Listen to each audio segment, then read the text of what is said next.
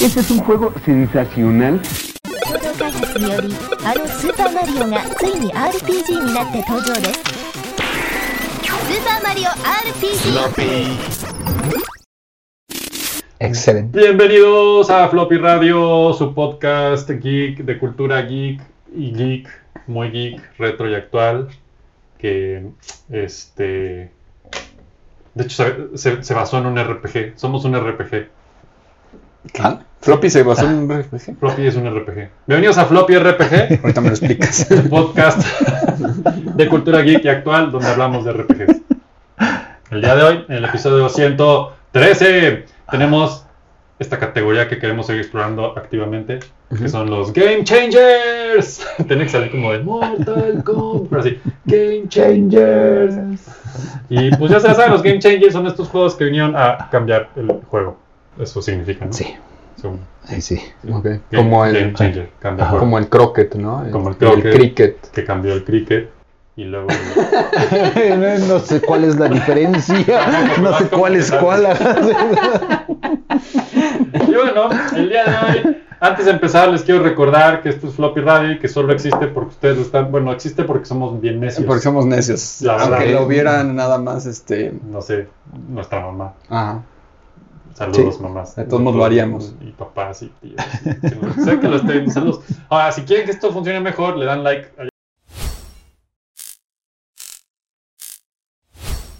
Compartan. Pueden compartir también las historias de Instagram y de Sí, señor, YouTube y los floppy de beats. Facebook y todo eso. todo ese show puede hacerse, sí señor. Este, y también pueden, no sé, comentar si tienen cosas. Seguramente Ajá. la vamos a cagar en más de un dato. Saludos Polo, saludos Gary. Este, y pues ahí nos corrigen en los comentarios con confianza. O sea, pues sí, la verdad, ¿no? Porque yo sé que si hay algo hoy en este programa es que somos tres expertos en RPGs. Haz cara como que sí. Ah, sí. eh. Y pues no es la Vamos a aprender mucho. Sí, yo también juego los Nintendo. Los Nintendos del diablo. El RPG de la vida que Por nos eso vamos puse a este que intenso no. rojo hoy para que seamos ven del diablo, güey. Ok. Los Nintendos del diablo. Eso es lo que va a pasar hoy aquí. Pues bueno, el game changer de hoy es Super Mario RPG. RPG. ¿De qué año es esto? Quiero empezar a preguntarles algo, Fer y Pablo. ¿Qué es RPG? Y no es un misil. Role playing game. Exacto. Ah, role playing. un game. juego de Ok. rol. Ah, De juego. ¿Cómo traduces role playing game? Ya hicimos un programa de Dungeons and Dra- and- and Dragons. Sí.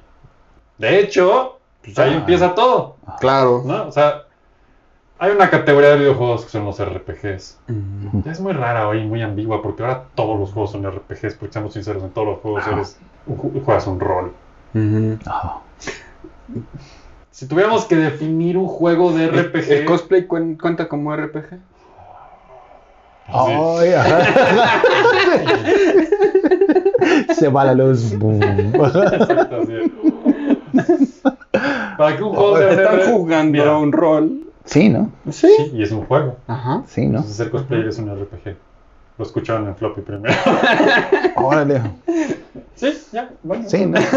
Bueno, No sé más que eso fue el episodio. Es el episodio de Mario RPG, ya no, pues eso es un cosplay. No, si me pusiste a pensar.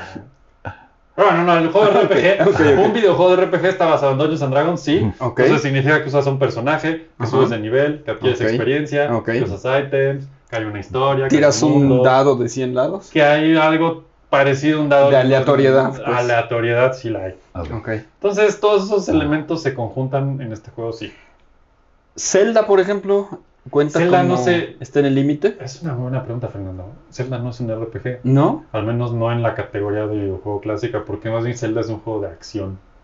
No, el Zelda original. Todos los Zelda son un juego de acción. Órale. Y de aventura Pero parece un RPG, y de ¿no? Investigación. Con Ajá. elementos de Ok. Exacto, tiene elementos de RPG. Está inspirado, pues. Sí. Ok. Más bien Zelda es un juego de acción con elementos de RPG Ok. y de aventura. ¿Qué no tiene Zelda y por qué no es un RPG? No subes de nivel, Ah, no tienes este no aprendes cosas en el juego, más bien adquieres items, pero no necesariamente ni tu Link sube de nivel, ni tiene experiencia, ni juntas puntos de experiencia, todas cosas que son más de un Final Fantasy, sí, no exacto. los tiene un Zelda.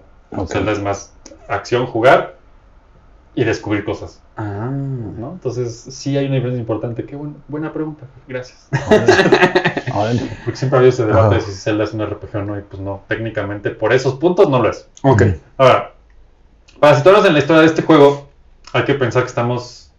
De hecho, quiero empezar diciendo algo. Este, este, este episodio de Floppy lo estamos haciendo porque ayer salió. Si no es que hoy. Miren, depende. de- Si les llegó antes, ya salió ayer, güey. Salió el remake de Super Mario RPG. Remake, no remaster, para Nintendo Switch. Ok. Entonces, es algo que los fans habían pedido un chingo por años y años y años y años de este juego. Y finalmente se está Mm. lanzando este remake. O sea, remake significa que guion nuevo, historia nueva. Es el mismo todo. juego, pero tiraron a la basura todo lo que tenían visualmente hablando, incluso programación. Y pasándose en ese juego lo hicieron desde cero otra vez. Ah, ok. O sea, Órale. va a funcionar mejor la física, va a funcionar mejor los gráficos, pero la historia es la misma. Exactamente. Oh. Probablemente sea la misma, probablemente tenga cosas nuevas, Ah, de verdad. adaptadas, porque, pues, ¿por qué no hacer cambios en cosas que ya no cuajan de hace 26 años? Claro. ¿no? ¿Qué? Pero sí. 26 años tiene. ¿A poco? ¿Cuántos años han pasado desde 1996, Fer? Sí, 27. Ahí está, 27 años. Tiene 27. Feliz cumpleaños, Mario RPG. Si nos, y esto lo, lo digo porque creo que este es el mejor, así lo he hecho varias veces en Twitter y me vale lo que opinen, creo que este año, 2023, es el mejor año de la historia de los videojuegos por un chingo. Ha habido obra maestra tras obra maestra, tras obra maestra, tras obra maestra. Y solo con Nintendo hemos tenido un nuevo Mario, un nuevo Zelda, el remake de Mario RPG, Pikmin 4, este, relanzamientos en la tienda virtual. O sea, de verdad, yo Wow. creo que este año ha sido Un sueño para muchos. Final Fantasy nuevo, Spider-Man nuevo, este, Double Dragon Double nuevo, Dragon, güey. No mames, o sea, ¿qué Wow. más puedes pedirle a la El vida? Chelas no sacó ningún videojuego este El año. Chelas, no por eso es el mejor año de los videojuegos. Nada, Chelas, digo nada. Este, ha sido un gran año. Y pues no es excepción que este juego se esté relanzando en este año y lo tomemos como un tema para hoy. ¿Y por qué es un game changer? Porque sí vino a hacer muchas cosas que les voy a platicar durante este programa y a ver si es cierto. Ya me dicen al final si fue un game changer o no. Ok. Ajá. Órale. El año era 1996. 96. ¿no? Ok. Si pensamos en 1996, el Super Nintendo fue lanzado en 1991. Ya tenía Ok. 5 años de vida. En ese entonces las consolas duraban 5 Wow. años. Ajá. Y en 5 años, 5 ya estaba el que seguía. Sí, ese, ese salió Resident Evil. ¿Sí? Ah, ya Sí, decía. es que yo, 90 ajá. y- No, sí, 96. 96. ¿no? 96, Sí, ajá. claro. Sí. ¿Qué pasa? Eh, Nintendo estaba en su mejor momento. Estaba así en la cima, de Sí. la cima, de la cima de la montaña, con una librería de Super Nintendo que, pues nada, envidiable. Sega perdió la Lo siento, chelas. Sega perdió durísimo. Sega lo hizo muy bien, compitió muy bien, honorablemente hasta el final. Pero... Ahí todavía se estaba tambaleando, Sí, haciendo cara, se- no sí. De hecho, sí, sacó el Saturn. O sea, tenía cosas muy chingonas y las tiene hasta la fecha. y es increíble, pero pues, sí, Nintendo. ese No, momento pero pues es que está. Se lo Sí. llevó, pero de calle, ¿no? Sí, sí. Entonces, eh, pues había muchos juegos de Mario, sí. Todos sabemos quién era Mario. Sí. Pero nunca habrías pensado Mario y un RPG. No. No, es como una fórmula que nadie había imaginado ni siquiera. Mario había sido tenista, no, tenista todavía no, pero ya había sido, ya había estado en juegos educativos, ya había estado en carreras, ya había estado en varias Golf, cosas. ajá. Sí, golf después. Pero sí, pero un RPG era como, no, o sea. Ahora hay, interes- hay, este- hay un punto importante que tenemos que sacar, lo siento, desde el principio, este es un juego que no está hecho por Nintendo. ¿Qué? Entonces, ahí es el primer ¿El remake tampoco? No, o sea, sí y no. Ah. Ahí va el por qué. Ah, a ver. ¿no? Ahí, va, el- ahí va el qué. Eso Entonces, sí. Eso sí me hace. En ese entonces no era tan raro que Nintendo ya diera algunas de sus licencias a terceros para que desarrollaran los juegos, Wow. ¿no? Entonces, eh, pues de pronto, ya teniendo esto así en la mesa, está esta compañía que tal vez han escuchado, Squaresoft, Ajá. ¿no? Unos añitos Suena, después sí. Sacaría una película que a Fernando le encanta, Final Final Fantasy, Fantasy Spirit Spirit Within. ¿no? Del 2000. Resulta que todo, esa, todo ese, ese, el camino, así el, el principio de la carrera del maratón que acabaría en Final Fantasy Spirits Within empieza aquí. Órale. ¿Qué? O por aquí. Pues, Ajá. Pero aquí ya llevaban eh, haciendo Final Fantasy. En este punto, 1996, Squaresoft ya había sacado Final Fantasy 1, 2 y 3 para el Nintendo, Ok. 4, 5 y 6 para el Super Nintendo, Ok. Chrono Trigger, Sí. Secrets of Mana. Ok. Eh, O sea, en este punto Squaresoft era, y así se consideraba, el rey de los RPGs. Por mucho. O sea, que había salido hasta Chrono Trigger, que para mí sigue siendo el mejor juego de la historia. ¿no? Eh, entonces, pues nada, les iba muy bien. Tienen licencias cuasi sagradas que hasta la fecha permanecen como intocables. Eh, ya, ya habían dominado, porque esto es importante y es una curva que siempre pasa en cualquier consola, que cuando sale medio saben cómo usarla, Sí. conforme van haciendo juegos van aprendiendo todas las mañas de la consola. Excepto el PlayStation 3, que nadie lo supo usar nunca. Nadie sabe programar esa madre. Sí, ya, así que pasca. Eh, Entonces, en este punto, Squaresoft ya tenía Squaresoft, ya después fue Square Enix, ahorita era Squaresoft, eh, dominada la consola, pero así de que latigazos y hacer lo que quería. Milagros que la gente decía, güey, esto no puede existir, ¿cómo hicieron eso? Claro. ¿No? Entonces, eh, tenían, tenían un temita, ¿no? Un pedillo Squaresoft, y era que, por más que en Japón pegaban poca madre, traían, y esto yo sé que los va a, flo- a- a ustedes no, pero ustedes que creen que saben, yo también cre- creía que sabía, pero Squaresoft no pegaba en América. Mm. Ah. Por más que sus ¿En juegos- Japón dónde en sí? Japón pegaba poca madre. Ah, sí. Ajá. Corea me imagino también. No sé si había, es una gran pregunta, final, no tengo idea si había Super Nintendo. Bueno, no importa, sí. continúa. Yo creo que sí. bueno, Super Famicom, ¿no? Ajá. Eh, entonces, pues tenían este trauma de que les iba poca madre en Japón y luego en América sacaban el juego y, Y nadie lo pelaba. y salían, sí, ¿Y vendía. qué tal aquí en, pero en el bazar de lo más verde? Ah, ¿Se no, vendía pues, bien? de hecho, de hecho, regresamos a las Ajá. épocas de las fayucas. Esa época ya empezaba a ver Nintendo oficial. De hecho, ya en el 96 ya Nintendo estaba oficialísimo en México. Eh, pero estos juegos, y esto es una historia interesante. Saludos al conejo, un día te vamos a invitar a Floppy. Había una parte, dentro de la revista de Club Nintendo, había un par de personas especializadas en que les traían los juegos nuevos Ok. los probaban y decían, no, esto no va a pegar en América, o al menos en México, le pasaban el reporte al señor Kikuchi-san y le decían, señor Kikuchi, esto no lo traiga a México. Y no traían copias de ese juego. Órale. Wow. Y todos estos juegos de Square, de RPG, de Final Fantasy, Chrono Trigger, Decían que no. dicen, güey, y si- seamos sinceros, en los 90 en México, un juego completamente en inglés, de texto, Sí. no es de acción, pues no pegaban, la verdad. Sí, está complicado. Imagínense, aquí no pegaban. Bueno, más bien, si en América Sí, no pegaban, en Estados Unidos no pegaban, aquí pues ni de, ¿no? Habíamos Ay. pocos que nos gustaba ese género. Y, y pues sí, lo compras en el bazar, güey. No había Ajá. otra, no había peor. En el de lo más verde. De lo más verdes. Sí. Bueno, iba a Perinorte, pero eran, Bueno. eran sí. Ujú. Varias veces me tocó de, güey, tráeme la copia de Mario, ahí la traen de lo más verdes. Y estabas en Perinorte, o estabas en lo más verdes y de Perinorte llevaban copias. Sí, de esas. claro. Sí. ¿No? Entonces, eh, pues básicamente, en este punto de la historia del Super Nintendo ya estaba con un pie afuera, porque ya venía el 64. Claro. De hecho, el Nintendo 64 tendría que haberse lanzado en abril del 96 Ujú. Se y lo retrasan a septiembre. Mm, No, ¿Problemas de producción? Sí. Yo Seguro, creo que. ¿no? Ajá. Yo creo que eran problemas de producción y yo creo que eran problemas de... Deben hacerle más tiempo de marketing para que pegara más Mm, chingón. claro. Yo creo. No, Ya he contado esta historia, el año anterior, el 95, octubre, sale el PlayStation en América. Entonces, no solo ya tenían a alguien comiéndose el mercado. Entonces tenían que hacer todo un esfuerzo más grande para que pegara Sí. con más punch, ¿no? Sí, porque PlayStation Eh, sí pegó. Sí, de hecho. De Sí. hecho ¿no? Entonces, pues sí, estábamos en este punto donde Squaresoft era el maestro de los juegos RPGs en el Super Nintendo, dominaban la tecnología de la consola. eh, y entonces, pues resulta que Squaresoft estaba muy frustrado porque sus juegos no estaban pegando en América como. ¿no? Entonces tienen esta junta, me imagino perfecto la junta de... ¿Cómo la hacemos? Ujú. Nani. América, fuck you, ¿no? O sea, ¿por qué no está pasando?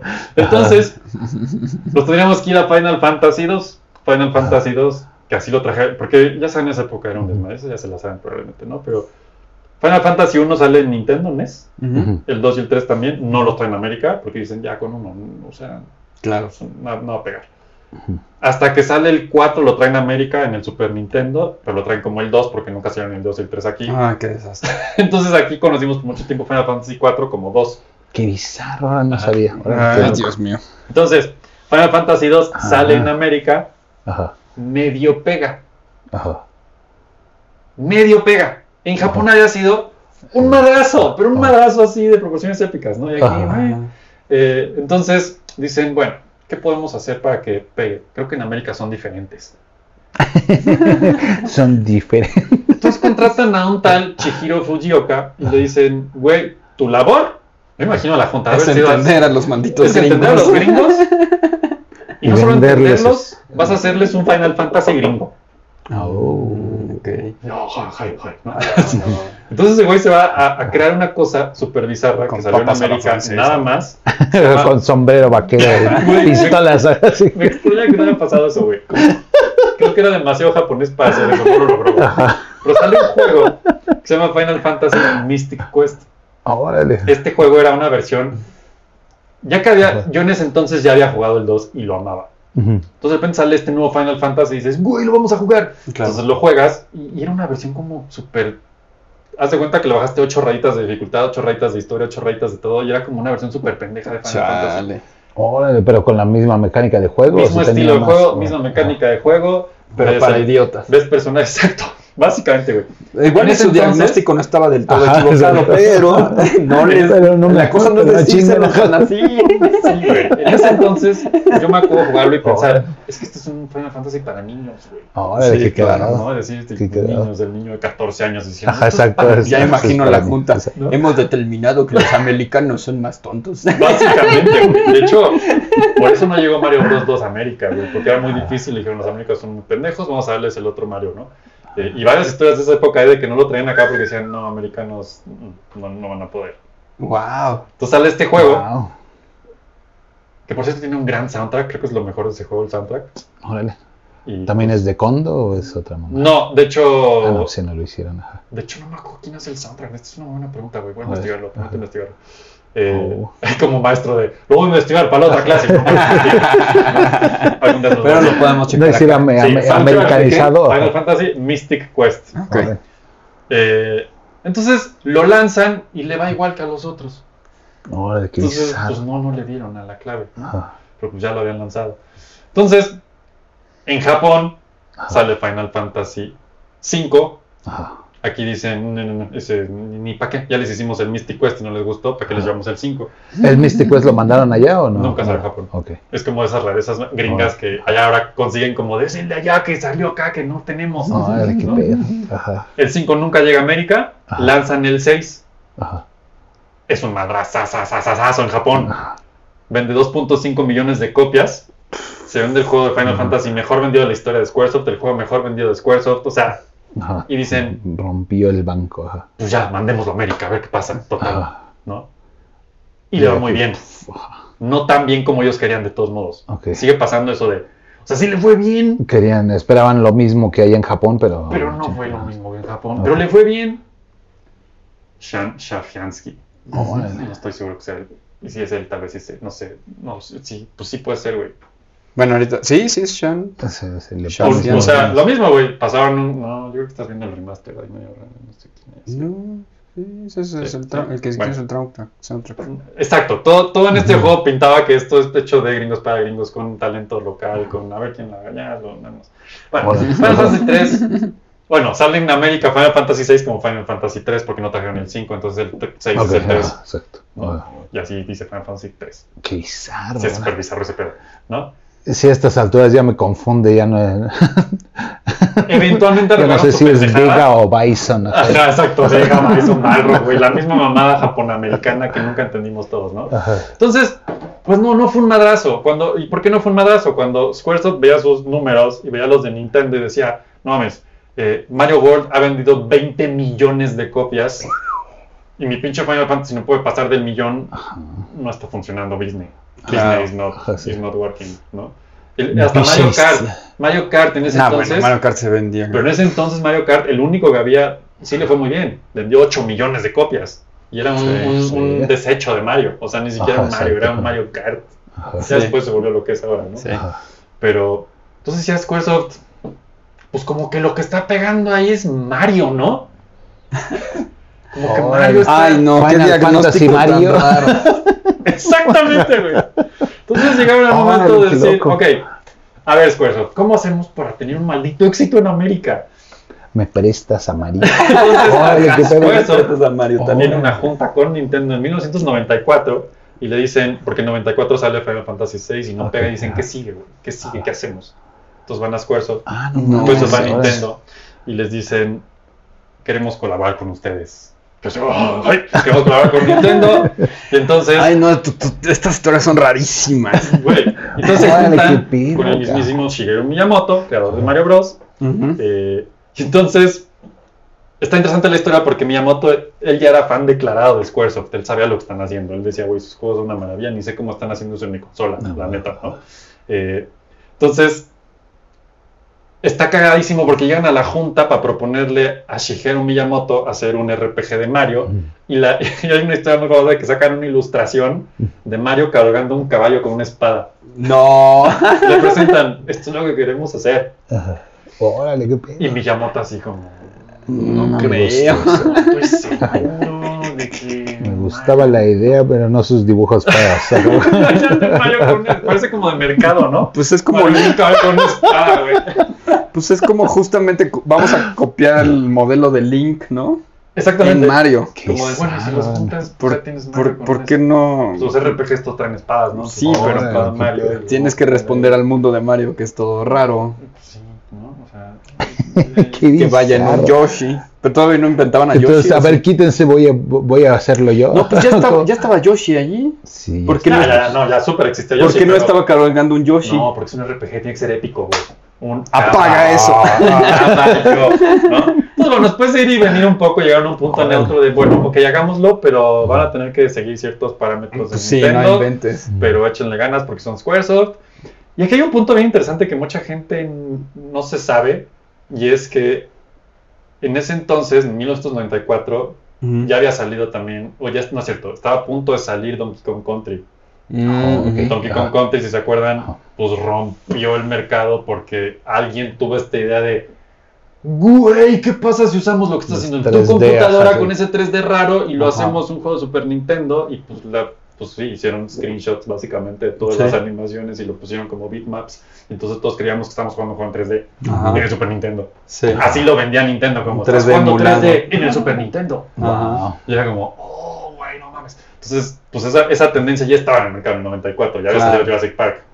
Sí, es del año Ya anterior. el 3D ya estaba ahí, ya estaba así de, yo aquí estoy. Órale, Disney ya estaba diciendo, Sí. el 2D está muerto y cosas de esas, ¿no? Faltaba poquito. Faltaban Faltaban seis años. No lo decían en público. Ya iban para allá, güey. Pero ya estaba Toy Story. Toy Story es del 94. Exactamente, güey. Oh, Entonces, no todo el mundo iba para allá. En ese momento. Squaresoft y Nintendo tenían una relación exclusiva. Ok. Eran Órale. puntitos, eran Sí, muy monos, Manita sí. sudada. Manita sudada.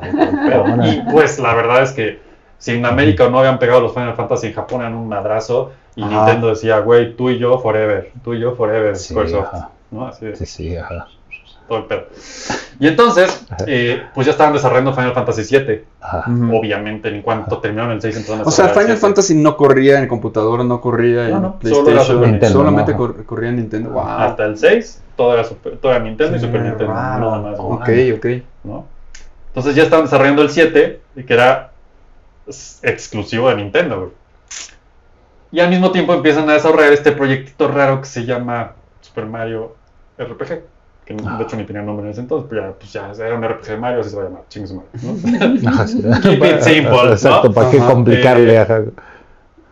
Historia para otro floppy en otro momento. Todos sabemos que Final Fantasy no salió en Nintendo, salió en PlayStation. Ajá. Y bueno, Pero las razones son muy obvias. esta cuando- es la, la bronca es que esto no salió bien, ¿o qué? No, esto no tiene realmente nada que ver. Esto ya lo platicaremos en otro floppy, pero ya sabemos todos que cuando Nintendo decidió hacer su Nintendo 64 en cartuchos y Ah, PlayStation sí, ya sí, tenía una cierto. consola con CDs, Sony dijo, digo, Square dijo, Sí, "Eh, todos, sí, ¿quién sí, está más sí. guapo? ¿Quién está más guapo? "Eh, bueno, va. Sí. Órale, wow. Entonces por eso Wow. perdió Nintendo ese, ese juego y toda esa saga básicamente por muchos años.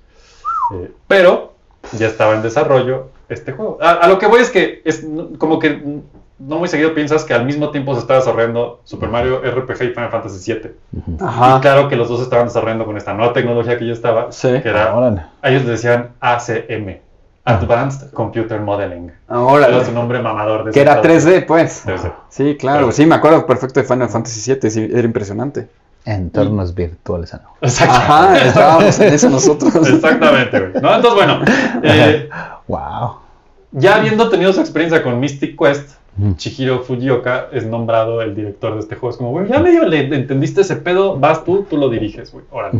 ¿no? Y lo juntan eh, con Yoshihiko Maekawa, son los dos directores de ese juego. Ah, Ok. Dices, esfuerzo, dense, ¿no? Entonces, eh, interesante de esos datos que dices, ah, sí, Chihiro no solo dirigió el juego, sino también programó un chingo. Porque no, por- no voy a dirigir, Ajá, nada más, exacto. voy a programar. Sí, claro. Me, me sobra tiempo.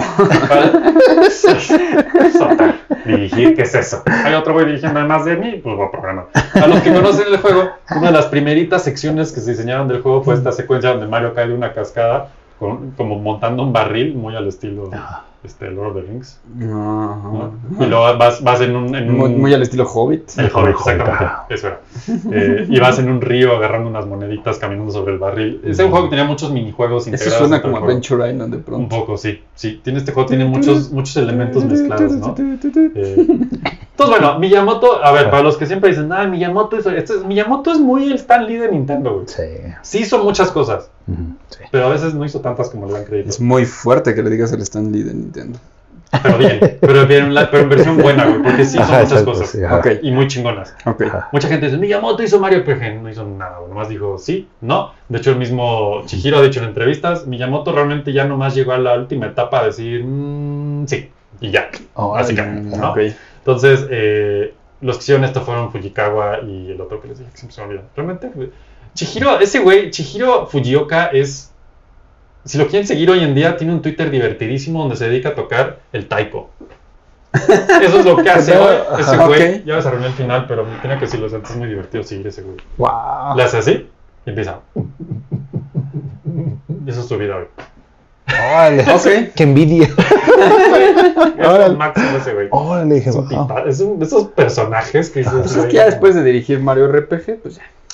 Hizo muchas cosas, ahorita les voy a platicar más de eso, pero bueno, no, al final del día, eh, básicamente Miyamoto les dijo, miren, háganse bolas, les voy a dar dos reglas, la uno es, pues no hacer nada que esté en contra del universo ya establecido de Mario, Claro. lo cual es obvio, y dos, que el juego sea divertido, Wow. que esa es la ley de Miyamoto forever, ¿no? Sí. Eh, entonces, originalmente querían hacerlo como Final Fantasy.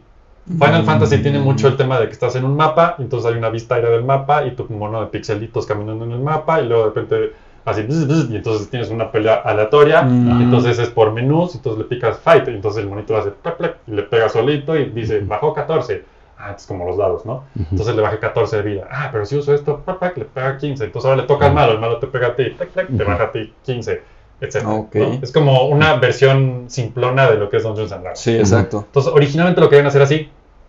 Entonces oyeron en su cabeza que sea divertido. ¿No? Salió por ahí. Miyamoto, sí, Ajá, ¿eh? Salió Así, Miyamoto. Y ya salió Miyamoto, ¿no? Entonces, bueno, tenían esta, esa, esa regla y ahorita vamos a ver en qué acabó. Eh, interesante es que el look del juego, en vez de ser así 2D, todas las gráficas fueron pre-renders tipo Donkey Kong Country. No sé si es el término correcto, pero es un juego pre-rendereado en su Pues totalidad, sí, ¿no? sí, renderado en 3D y puesto como sprites en 2D. Ajá, Exactamente. ajá. Todo el juego es así y la vista del juego, todo el juego es isométrico. Ok, cuartos. ok. Vista isométrica, tres cuartos. Wow. Sí, para los que no saben cuál es el isométrico es cuando no hay perspectiva y está como de ladito. Es- pues no hay perspectiva, nunca lo he pensado. Sí, no hay sentido. perspectiva. Ajá. Sí. Entonces Ah, es sí. una enorme ventaja porque entonces no tienes que estar recalculando los vértices. Exactamente. Entonces lo puedes mapear en 2D todo. Y así es como Infinitamente. resolvieron este juego Ajá. para que pueda funcionar Órale. en un Super Ajá, Nintendo. Ajá. ¿no? Que aún así tuvieron que integrarle, integrarle un chip que era el SA1. Ya ven que siempre el pinche Super Nintendo era Sí. ponle otro chip, güey. Sí. Complícalo. Complícalo, ¿no? Lo cual le daba cuatro veces más velocidad de procesamiento al CPU del Super Nintendo Ok. Ajá. y mucho más RAM para que fuera más rápido el procesamiento Pero ese chip, ¿dónde estaba? en el cartucho. Qué locura. Eso, eso fue mucho lo que hizo Nintendo muy bien muchos años. Sí, no, venía incluida Resolver chips, con pilas. chips, ajá, sí. todo en el cartucho. Pero ¿y cómo costeas Por eso? eso, por eso les gustaba la tecnología del cartucho, güey, porque les permitía hacer esas locuras Sí, y resolver en el camino. Y pues, total, si la consola no lo tiene, pónselo al cartucho. El pedo es que era mucho más caro, Pues es carísimo. ¿no? Sí, claro. Y la idea del PlayStation, bueno, saliéndome del tema, es No, pero exactamente lo opuesto, ¿no? Exactamente. Ajá. Órale, qué... La consola lo resuelve, hazte bolas. Ajá, Ahí está sí. tu disco, tienes un chingo de espacio más que tu cartucho ese. Oh, ¿no? Entonces sí. una cosa por la otra, tal cual, ¿no? wow. Entonces, eh, La verdad sí me hace más lógica la, la opción del disco. pues claro, güey, por eso se fueron. Por eso se acabaron yendo, la mayoría se acabaron yendo para allá. O Porque sea, dijeron, ¿Cómo construyes una, una consola este, mediocre y luego lo agregas en los cartuchos? Ajá, Se me hace súper ilógico. Pero. Ahora, ese es el pedo. O sea, el juego. Al rato voy para ese dato, pero eso hizo que el juego fuera caro. Claro. Y entonces eso, era un pedo porque de repente juegos eran mucho más caros, otros más baratos, otros porque traían más cosas adentro, güey. Pues Sí, o sea, tú estás comprando software y el software le metes hardware, obviamente va a ser muy caro. Exactamente. Y eso fue lo que eventualmente le dio. Pues no eventualmente, eso fue lo que hizo que el, so- que el Nintendo 64 pues fracasara, porque los desarrolladores decían, no mames, güey. Órale, ¿Cómo voy a lograr mi en ese cartucho? ¿Qué tengo que meter al cartucho para que la... Que de hecho por ahí ya luego será flo- tema de otro floppy, pero en el Nintendo 64 se lanzó Resident Evil 2, Ah, que eran dos discos de PlayStation. Es una maravilla de la ingeniería ese pinche juego en el Nintendo 64 porque un güey logró desarrollar un algoritmo que comprimía la información en tiempo real y tenía un chip especial. No, y entonces lo que era imposible salió. No, es una locura ese juego, luego hablaremos de eso, pero wow. pues sí, trabajar con cartuchos de empresa fue limitante. Y Nintendo lo hacía porque decía, esto es mucho menos pirateable. Pues sí, pero es súper ineficiente. O sea, Pero sí estaban ahí los o sea, imagínate, Sí, sí estaban. Imagínate que tienes- decía, pues están. Imagínate que tienes cinco cartuchos y si sumas todos tienes que dos consolas completas allí que no puedes estar usando Sí, porque tienes es porque es súper exclusivo del cartucho, güey. Ajá. Y sin embargo les funcionaba a ellos. O sea, cómprate un Kindle por cada libro que vayas a leer. Exacto. O sea, es que es eso, ese es el pedo de los cartuchos, güey. Cada cartucho es una consolita a veces. Y más en estos casos, güey. Entonces sí está muy interesante ese tema porque, aunque Square se volvió un maestro de ese pedo, pues así resolvieron este juego. Y tenía 32 megas de RAM. Eso es bastante. De memoria, 32 megabits. Era un juego de 32 megabits ¿De, de qué? de memoria. Era cuando. El Super Nintendo, lo más que llegabas a ver en un juego y cuando ya eso decías, güey, esto va O sea, de cabrón". memoria, como si sumo todos estos. O sea, memoria total. Sí, Memoria de lectura. sí. 32 megas.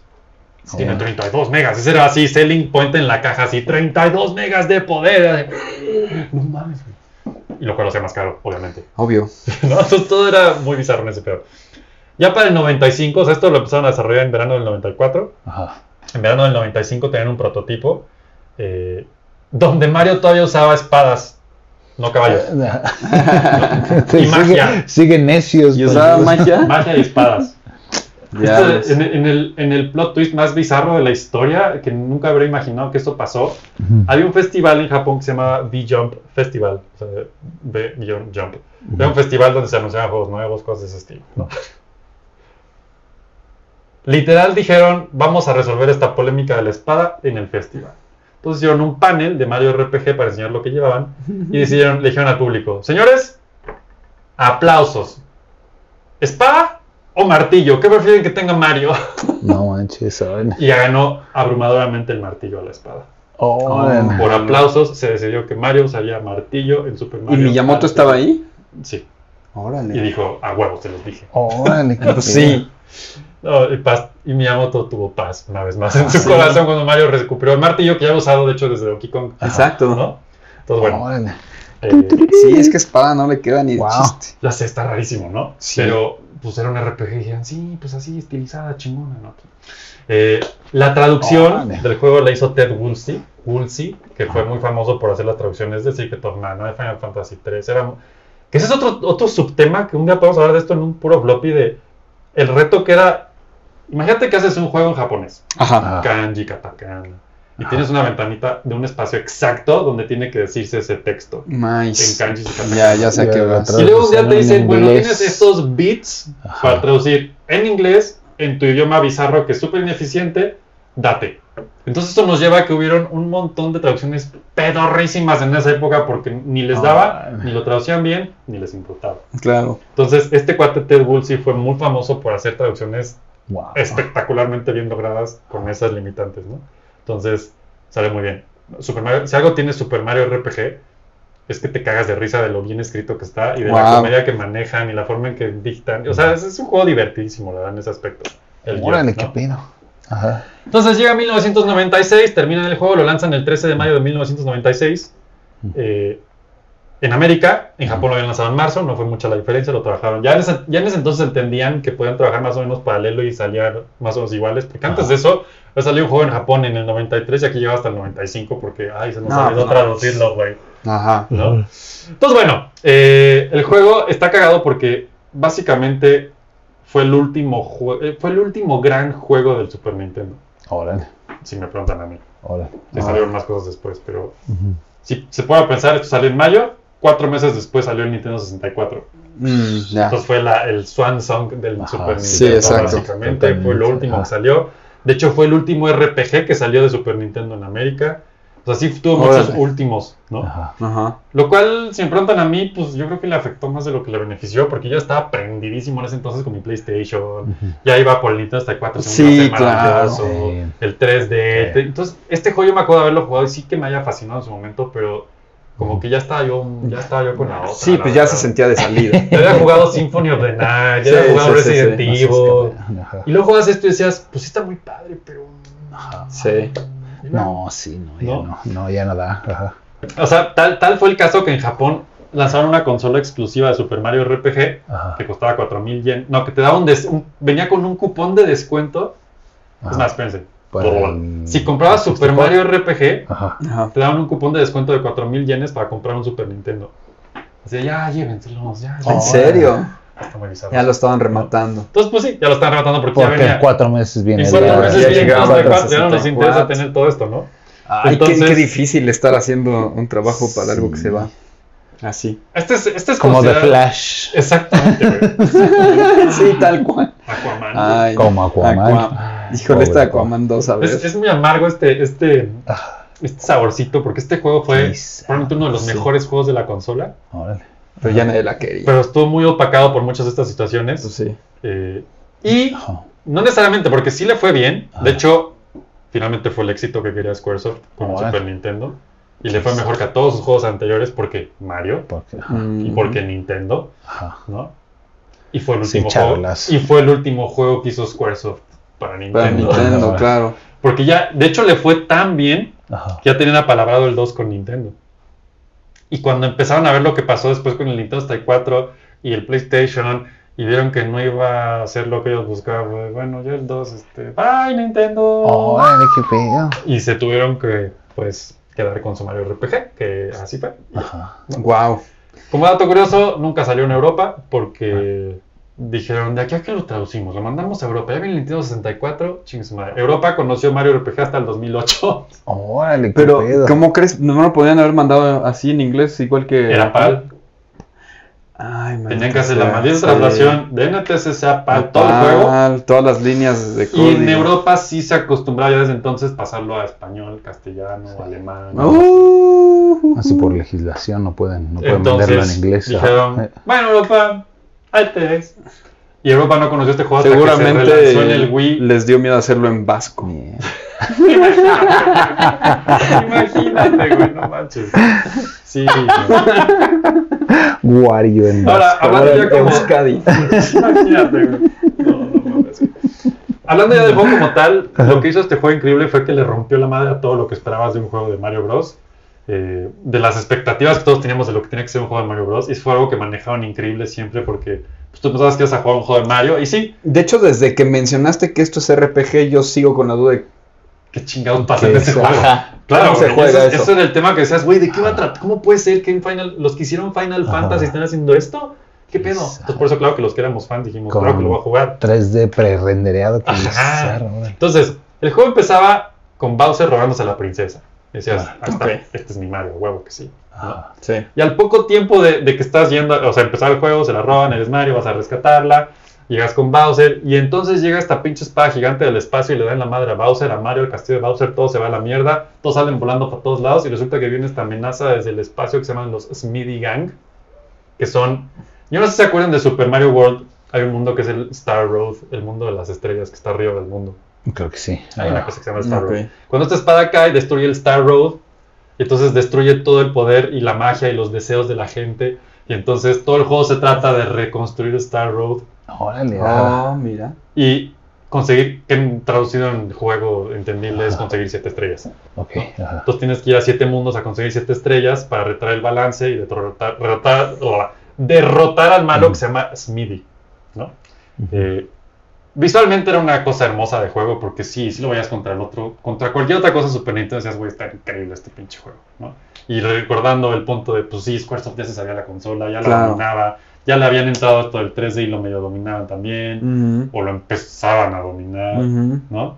Eh, el juego sí era un RPG, tal cual, ¿no? Entonces sí había este tema de que ibas en un mapa isométrico siempre, Ok. eh, y los enemigos en vez de aparecer de la nada ya estaban ahí en el mapa, o sea, los podías ver. Entonces si lo tocabas, Ahí te entrabas vas a una pantalla especial y ya peleabas. Claro. Si no lo tocabas, pues no había pelea. Y el juego podías brincar, tenía elementos de plataforma como Mario, pero en un mundo de RPG. Entonces combinaban muy bien los dos elementos de plataformas con Qué RPG. raro. Y entonces lo que lo hizo todavía más divertido es que en las peleas, como les decía hace rato en un RPG tradicional, pues si entrabas, peleabas, pelear y el personaje hacía todo y lo veías y sucedía ya, y luego el enemigo te atacaba y lo veías suceder y ya, y según los ítems que tuvieras y la armadura, ¿verdad? pegabas más, menos, etcétera, ¿no? Esto lo tenía este juego también muy simplificado, lo cual lo hizo muy accesible. Órale. Pero además en las peleas dijeron, bueno, ¿por qué no hacemos? Y esto está muy cagada la historia. eh, ¿Cómo se llama este, el otro director? Siempre se me olvidó su nombre. Pero bueno, el otro director que no es Chihiro. Fujioka, decía que un día estaba viendo lo que básicamente es el equivalente al fabuloso Fred en Japón. Qué bizarro, ajá. Entonces decía, ah, entonces creo que estaba viendo a su hijo jugar algo así de pep, y dijo, ¿y si le integro eso a las peleas en el juego? Entonces resulta que este juego, cuando peleas, en vez de solo decir atacar y que el personaje ataque, Ajá. cuando ataca y lo mandas a atacar, si vuelves a dar un botonazo en el momento correcto cuando pega, hace todavía más el ataque. Ah. Igual que si el wow. enemigo te ataca, en el momento que te ataca, si tú presionas el botón en el momento correcto, te defiendes chingón. Ah, Entonces lo hacía mucho más interactivo para los que Bueno. no les gustaba ese tipo de juego. Entonces era como mucho más divertido y más jugable que un RPG tradicional para quien no le gustaba qué juego aburrido. Ajá. Qué raro. Ajá. Y bueno, había un roster de personajes increíbles en todo el juego que no necesariamente eran nada más Peach, Bowser, ¿no? Eh, y ese es uno de los grandes aciertos de este juego. Eh, nunca se trababa con el chip que tenía, corría súper chingón, ¿no? Eh, entonces, eventualmente conoces un personaje que se llama Malo. Malo era como un bomboncito, una nube con calzones muy bizarra que estaba convencida de que era un renacuajo y todo el juego tenía esta soy un renacuajo y lo decías, no, es una nube, güey. Entonces hay un descubrimiento del, del personaje de quién es y entender quién es durante todo el juego, ¿no? Ok. Este, Wow. Después con ese otro güey que se llama eh, Geno, que es como un Pinocho básicamente, que es un juguete que adquiere el alma de las estrellas y se vuelve tu... Es, una- es un juego muy profundo a veces que Qué dices... extraño. ¿Y eso es Mario? Eso es Mario, sí señor. No me lo imagino. ¿no? Entonces, bueno, Ajá, eh, me, me- me cuesta trabajo. ¿A ti también? Ajá, los visuales, qué pedo. es, es muy interesante este juego, Ajá. es muy interesante. Luego Ah. ahí se echan unos vistas del trailer. Ay, Eh, mucho del por qué el juego es, com- es más comédico que dramático es porque el staff que lo escribió eran súper fans del stand-up. Ah, qué padre. Entonces te quieren meter, y sí, claro. o sea, hay tantas escenas tan cagadas en ese juego, de verdad. Hay una burla de los Power Rangers a la mitad. este, o sea, es, es- es- es un juego que de verdad te hace decir, ¿what? Uno de, loco. uno de los twists más bizarros de ese juego es que al poco tiempo de empezar, Bowser se une al equipo. Porque dice, no, ese pendejo no me va a venir a destruir. mi- mi- tú eres Mario y pues bueno, vamos a unirnos esta vez para darle en la madre a ese güey.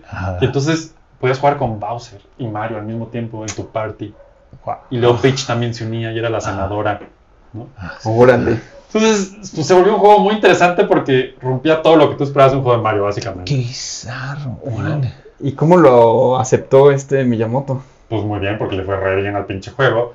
Seguía siendo Mario, seguía siendo su mundo, con cosas nuevas. Entonces, pues había mucha variedad, había minijuegos dentro del juego, había un chingo de minijuegos de notas musicales. Ahora lo entiendo y digo, pues es que ese güey está obsesionado con la música siempre. Ya lo veo en el juego, ¿por qué? ¿No? Mm. Eh, había cameos de cosas de Final Fantasy, había cameos de personajes de Nintendo.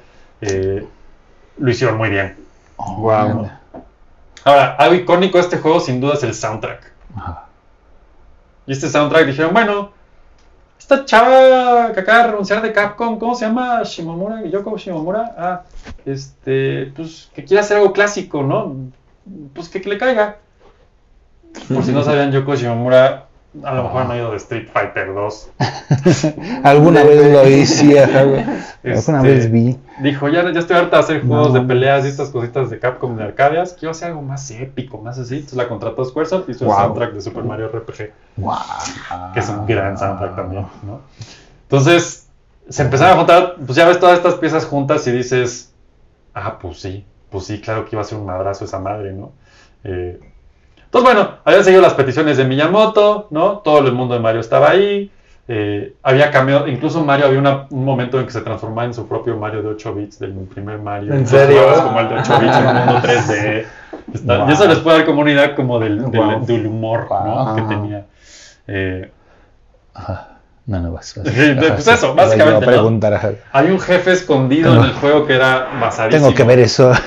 Sí, tengo que ver este juego. Tengo que ver el- Mario de 8 bits ahí. A ver, pero... ahorita me lo voy a A ver. checar, perdón. Es que tienen que ver Mario. Suena, suena muy loco eso. Wow. Imaginen los que ya lo conocen, que hay dos personas en el mundo que no conocen Mario RPG y este ya tienen que saber qué es Mario RPG.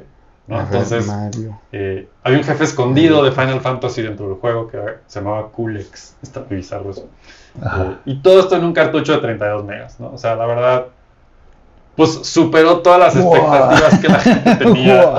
Sí, claro. Es un gran juego. Ya, ya vi cómo está rendereado en Y por algo lo están remakeando ya en el mundo Pues sí. actual 3D, ¿no? Sí. Órale. Ese, ese justo así era. Wow. Órale. Pues bueno, el juego fue universalmente una- un madrazo. Yo creo que sí fue probablemente el, el último mejor juego del Super Nintendo que pegó como tenía que pegar y vendió las consolas que tenía que vender, que les faltaba vender a Nintendo, ¿no? En América también le fue poca Le madre. fue poca madre en América. eh, y es que sí, cuando lo veías y decías, es que estos güeyes agarraron Final Fantasy y Mario Bros. metieron en una licuadora y lo echaron a... Y Ajá. pues es un juegazo. ¿no? Órale. En. América vendió más de 2.5 millones de copias, Ujú. Lo cual, pues, si se fuera a pensar, Final Fantasy VI había vendido eso en Japón. Entonces, para Squaresoft Ah, esto era, güey, esto es un madrazo. Ahora, Sí. dato, dato- ahí te va, Fer. Ajá. El juego costó 75 dólares en esa época. ¿Qué? Por los Sí, está chips, caro, la tecnología, ¿no? por los. Sí. Si lo, para los que se quejan A ¿no? de ver, los ¿cuánto juegos, es? ¿Cuánto cuesta? a ver, Fer, ¿cuántos son El 75 otro día dijeron que Robocop 75. cuando se estrenó en VHS costaba 40 dólares. En el 80 y. Así, ¿Qué pedo? ¿Por, ¿Por qué qué, tan güey? caro un 75 VHS? dólares del ¿Del año 96? 1996. Órale, qué pedo. No, pues con razón. Sí. Y vendió como pan caliente esa madre. 150 dólares ahorita. Imagínate que ese, ese juego hoy cuesta Tres- 2000 tres mil pesos. tres mil Tres mil pesos. dólares. No inventes, es muchísimo. Y vendió como pan caliente esa madre. ¿no? Le fue tan bien Órale. que en ese. Ah. ajá. No es que tenía la tele gringa, pero no me acuerdo de, de anuncios de esta cosa. fíjate. O sea, pasaban los de de Wario, pasaban Era los. muy de nicho. 3 mil pesos. Y, Y aún así fue. y hay de dos pedos que alrededor de él estaban. ¿no? El PlayStation y el Nintendo 64 así rondándolo todo el tiempo alrededor porque ya estaba con todo el PlayStation en ese entonces. Ajá. Claro. Entonces, probablemente las televisoras decían. "Mm, mejor". Bueno, Nintendo pegaba durísimo con sus comerciales de ese entonces, pero. Sí, por eso te digo, se me hace súper raro así. No, no tengo No ni- ningún recuerdo de, de- del anuncio. Le fue tan bien en ese momento que Square Ajá. dijo, nos seguimos a huevos, Super Mario RPG 2 y pues luego vino ¿Cuántas copias dices que vendió? 2.5 millones. No está nada mal.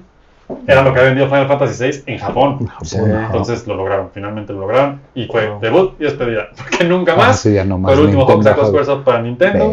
Eh, después, eh, Nintendo contrató a otra compañía que se llamaba Intelligent Systems para crear lo que sería como la secuela de este juego. Pero ya fue otro pedo que se llamó Paper Mario. Ah, Salió sí, Nintendo Paper 64, Mario. que es el Mariocito ese de papel que todos han visto hasta vomitarlo. Sí. Y es un gran juego, y es una gran serie, pero otro pedo ya. Sí, totalmente es otra distinto. cosa. Era un sí. RPG, pero otro pedo. Tomaba cosas de este y así, pero pues no podían hacer la secuela porque era de Claro. Squaresoft. Exacto. Y entonces Nintendo se la... ¿No? Órale, O sea, los derechos los tiene Squaresoft. Ah, hasta la fecha. Oh. Qué raro. Porque ellos lo desarrollaron. Ajá, exacto. Aunque tiene a Mario y la chingada. Entonces, por eso, por años, no se podía ni ver ese juego. Porque ni era de Nintendo ni era de Square, era de los dos, pero no pueden sacarlo porque uno está con el otro, el otro no está con él. Y Y ya no quiero ser tu amigo. Limbos Hola. legales, sí señor. Órale, Wow. qué pedo. Ahora, lo que sí fue secuela, años después, Shihiro Fujioka, el desarrollador de este juego, creó su propio estudio, que se llamó Alpha Dreams. Ajá. En este estudio tenía puros ex empleados de Square que se retiraron de Square y dijeron, vámonos para hacer nuestro sí. Ah, "Güey, se quiero llevó a todos sus igual manga, tapas. los güey". Y Se fueron a hacer su propio. Chiste local. Y una vez más se acercarían a Nintendo y les decían, oye, yo, ¿te acuerdas de Mario RPG? Yo lo hice, ya no soy Squaresoft. Ya, yo soy otra marca. ¿Hacemos otro o qué? Y fue de, pues sí, pero no, no, no se Mario RPG. De hecho, nos quedamos como que Luigi, ¿qué pedo?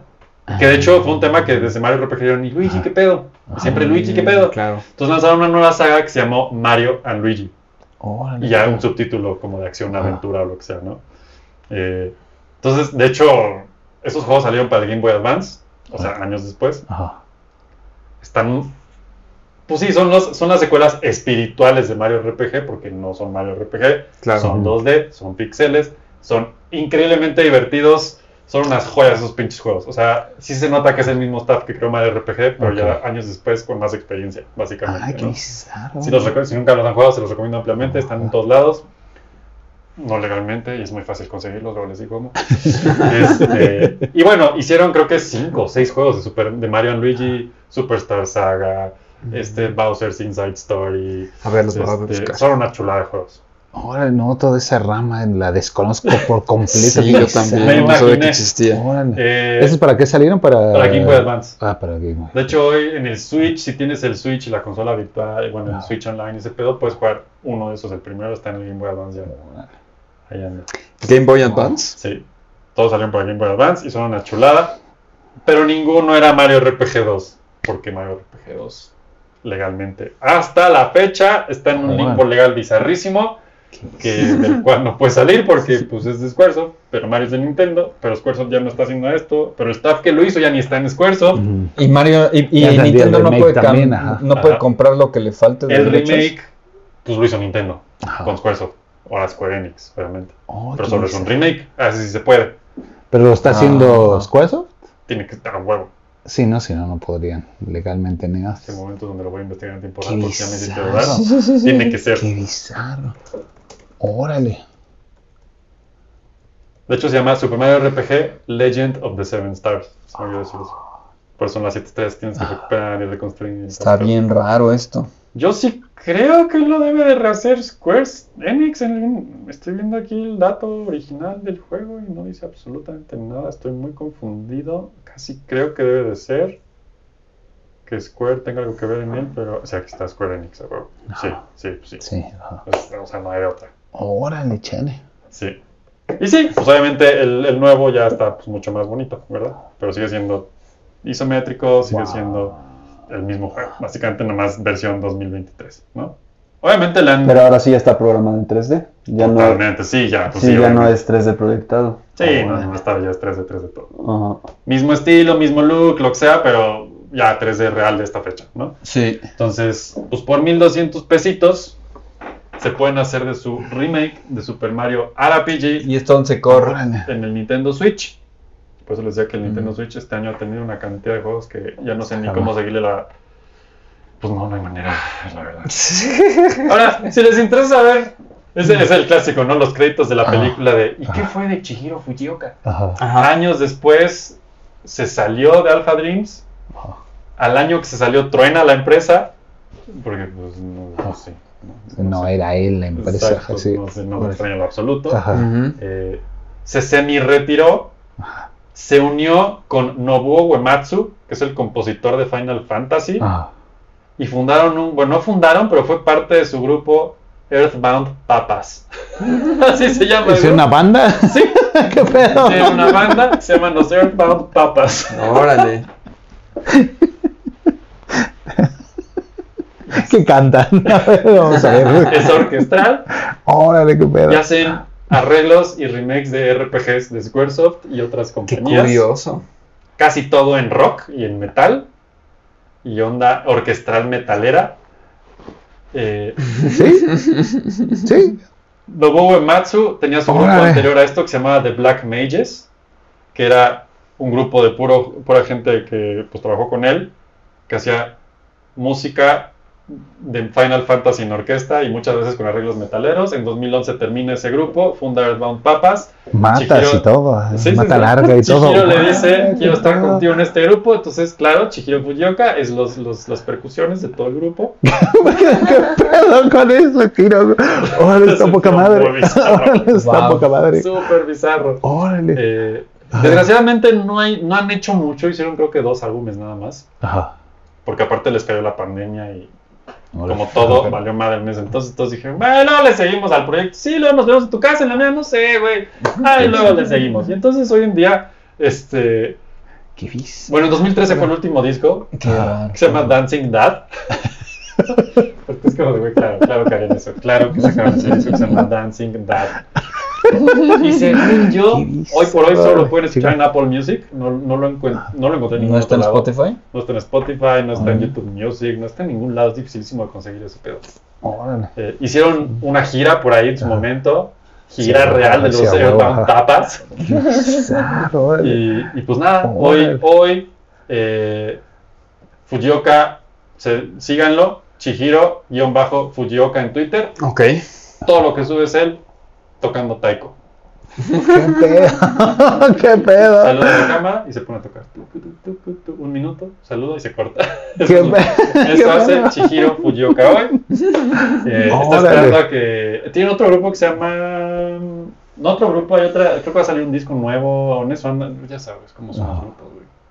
Llevan años con que van a hacer el disco nuevo. Ah, Exacto. Este, ¿Cuándo sale el nuevo ajá, disco? los Estamos trabajando. en- Sí, los de Urban Papas ahí están haciendo cosas, no sé. Órale.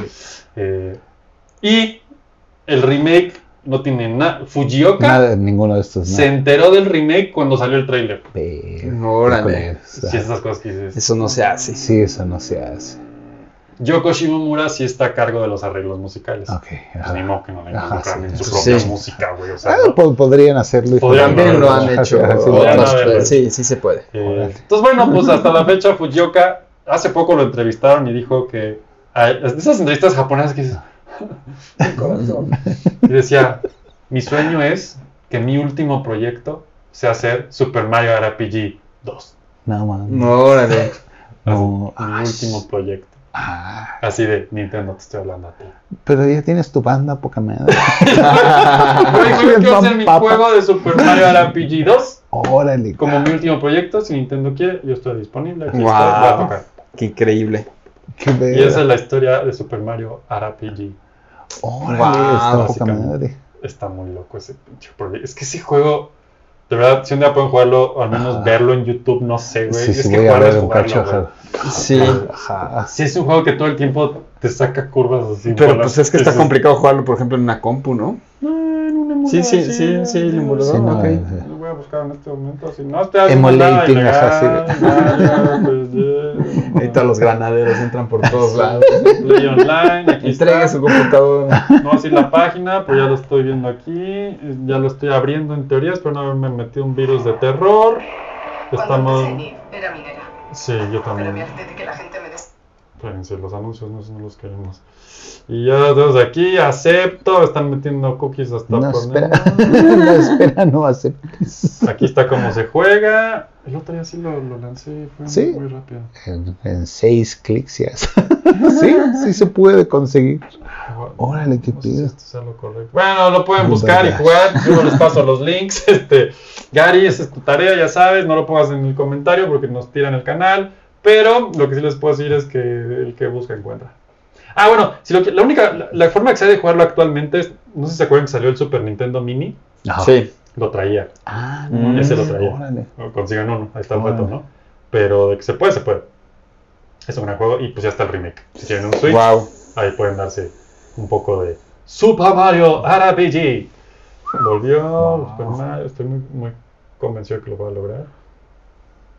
Sí, no, no. ¿Y Luigi no sale? ¿no? Super Mario RPG lo mencionan, Ah, órale. Está de vacaciones. algo así, ajá, Sí, no recuerdo, tiene muchos años que lo jugué, tiene 27 años que lo jugué, pero Órale. este sí recuerdo que nomás lo mencionan. Ya después sí salen los otros de Super Mario Luigi, Superstar Saga y esas cosas. Pues bueno, Órale. esto fue el episodio 100, 12, 13, 14. Sí. Sí, ¿no? 12, 11, 12, 13. 13. De Floppy Radio, Super Mario RPG, que fue, ¿creen que fue un game changer? Sí. Por lo que nos estás platicando, sí. No Sí, lo ¿no? conocías, no lo conocía de esa manera, pero sí. Y puso muchas cosas sobre la mesa que no estaban, hizo cosas que nunca se habían hecho, Ajá, ajá. compañías que nunca. Creo que yo creo que este es Ese, ajá, sí, Uno de la, los la, primeros la crossovers, composición sí. está cabrón. súper interesantes. Órale. Es como estar viendo a Mickey Mouse en Roger Rabbit. Ándale, Exacto, ándale. exacto. Sí, exacto, güey. Exacto. tal Sí. cual. Exacto. Pues eso fue Super Mario RPG. Lo pueden jugar en su Switch. Acuérdense de seguirnos en redes sociales. Acuérdense de darle like, suscribirse, todo ese pedo, ya se lo saben. Y pues nos vemos la semana que entra. Me parece que con otro Game Changer, pero mejor no les digo nada. Órale. Estén atentos a Floppy y pues vamos a mandar a Feria Pablo a jugar Mario RPG. Sí. Sí, caray. para Sí, sí, lo quiero ir a ver aunque de lo que se perdieron. Órale. Esto fue Floppy. Rojo y azul para que veas. ¿Qué tal? ¿Cómo ves? Rafael Mickey.